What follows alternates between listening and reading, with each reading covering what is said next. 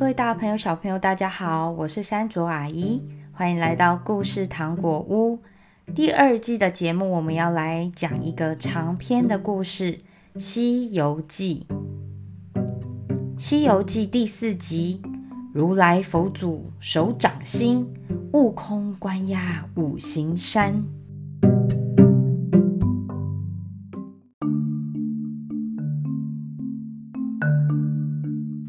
上一回，二郎神还有孙悟空打得难分难离，各路的天兵天将一拥而上，把孙悟空团团围住。在南天门观战的太上老君趁机把金刚镯朝孙悟空丢过去，悟空被打中了，摔了一跤。二郎神的哮天犬跑上去咬住了孙悟空，其他天神则扑上去把孙悟空按住，用铁链绑住他的琵琶骨，捆了回去。眨眼间，孙悟空被绑在斩妖台上。但是发生了一件奇怪的事，因为不论你是用刀砍、用斧头剁，还是用雷打、用火烧，都不能伤他一根毫毛。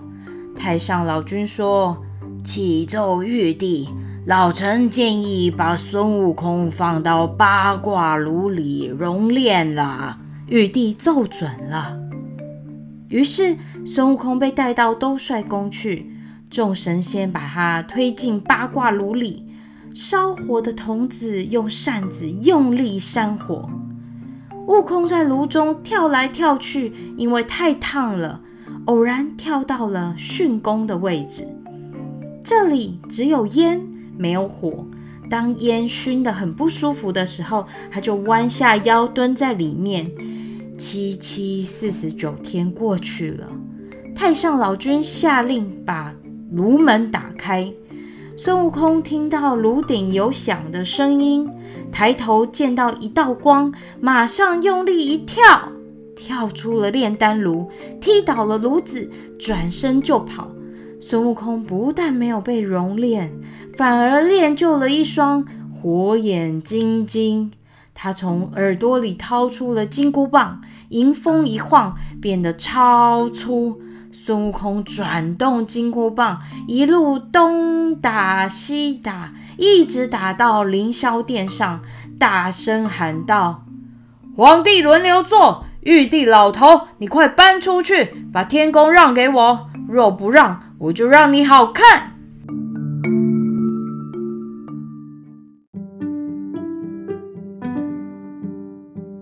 所幸三十六员雷将、二十八座星宿赶来保护，玉帝才能脱身。玉帝立即派人去西天请如来佛祖。如来佛祖一听，带着阿难、迦叶两位尊者来到凌霄殿外，命令停止打斗。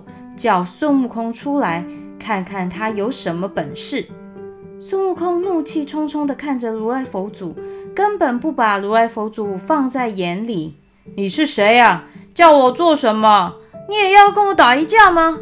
如来佛祖伸开手掌，他说：“如果你有本领，用筋斗云翻出我的手掌。”我就劝玉帝到西方去，把位子让给你。悟空一听，心里高兴的答应了。好，这可是你说的哦。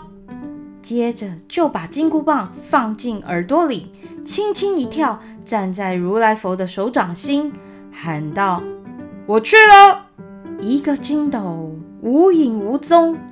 孙悟空驾着筋斗云，飞一样的往前飞去。忽然见到前面有五根红色的柱子，想着这应该就是天边了吧？柱子一定是撑着天做的，这才停了下来。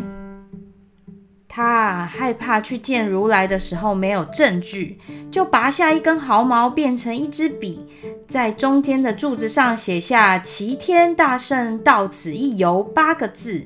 孙悟空写完了字以后，就把毫毛收起来，又跑到了第一根柱子下撒了一泡猴尿，然后驾着筋斗云回到如来佛祖手掌中，然后说：“如果你说话算数，就叫那个玉皇大帝给我让位子吧。”如来佛祖却说：“孙悟空。”你根本没有离开我的手掌心。悟空不服，他说：“你去看看，我在天边留下证据的。呃，我有写，我有写字，还有啊，那个那边有本大爷的猴尿哦。”如来佛不去，他让孙悟空看看他右手中指的字，再闻闻大拇指的味道。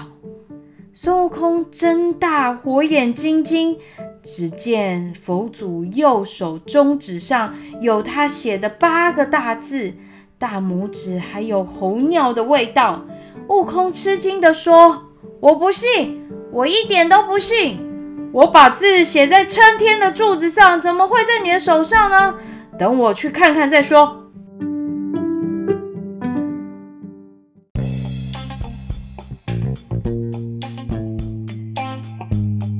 悟空转身就想跑，如来佛眼明手快，反手一扑，把悟空推出了西天门外，又把手的五指分别化作金、木、水、火、土五座连山。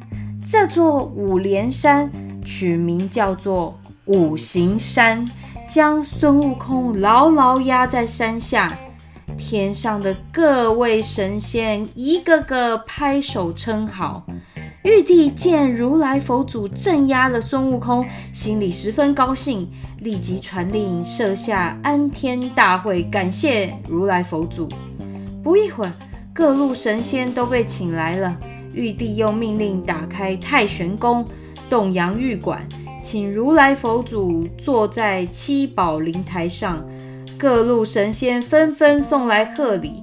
就在众位神仙饮酒听歌的时候，巡查官回来报告：“那个妖猴他把头伸出来了。”佛祖一听，就从袖子里取出一张帖子，上面写着“吽嘛呢叭呢吽”，叫阿南、迦叶。拿去贴在五行山顶的一块方石头上，那座山的缝立刻合住了，孙悟空再也没有办法出来了。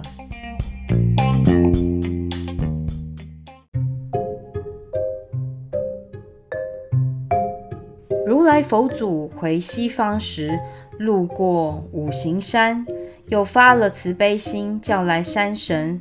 让他和五方揭谛住在这座山上，监押悟空，并对他们说：“如果他饿了，就给他吃一些铁丸子；渴了，就把融化的铜水给他喝。五百年以后，他刑期满了，自然会有人来救他。”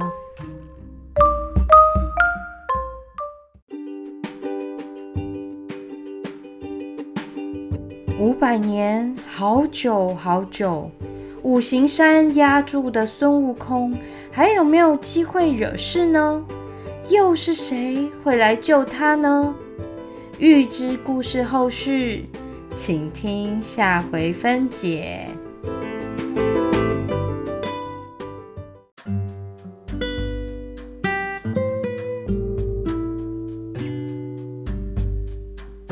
各位大朋友、小朋友，今天的故事好听吗？